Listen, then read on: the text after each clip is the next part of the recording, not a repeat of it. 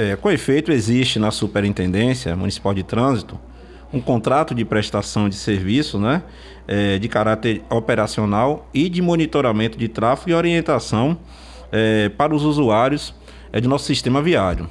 É, essa orientação, esses, essa atividade, ela é desempenhada é, pelos monitores.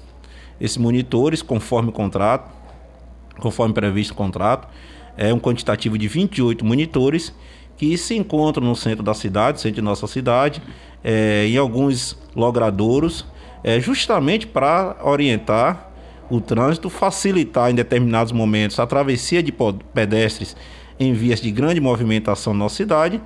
E agora, né, com o retorno das atividades escolares, também eles passaram a ser empregados tanto é, para que possa ter uma facilidade é, quanto aos pais quando dá a panha de seus filhos nas unidades escolares. Sim, na, na, nas interdições do viaduto, os monitores também estão prestando um serviço de orientação é, para o tráfego. Não, não existe nenhum, nenhuma determinação, nada que defina ou possibilite os monitores a fazer qualquer tipo de autuação, é, nem nenhum tipo de notificação quando de possíveis irregularidades cometidas no trânsito. Essa função é única e exclusiva dos agentes de trânsito, das autoridades de trânsito do município.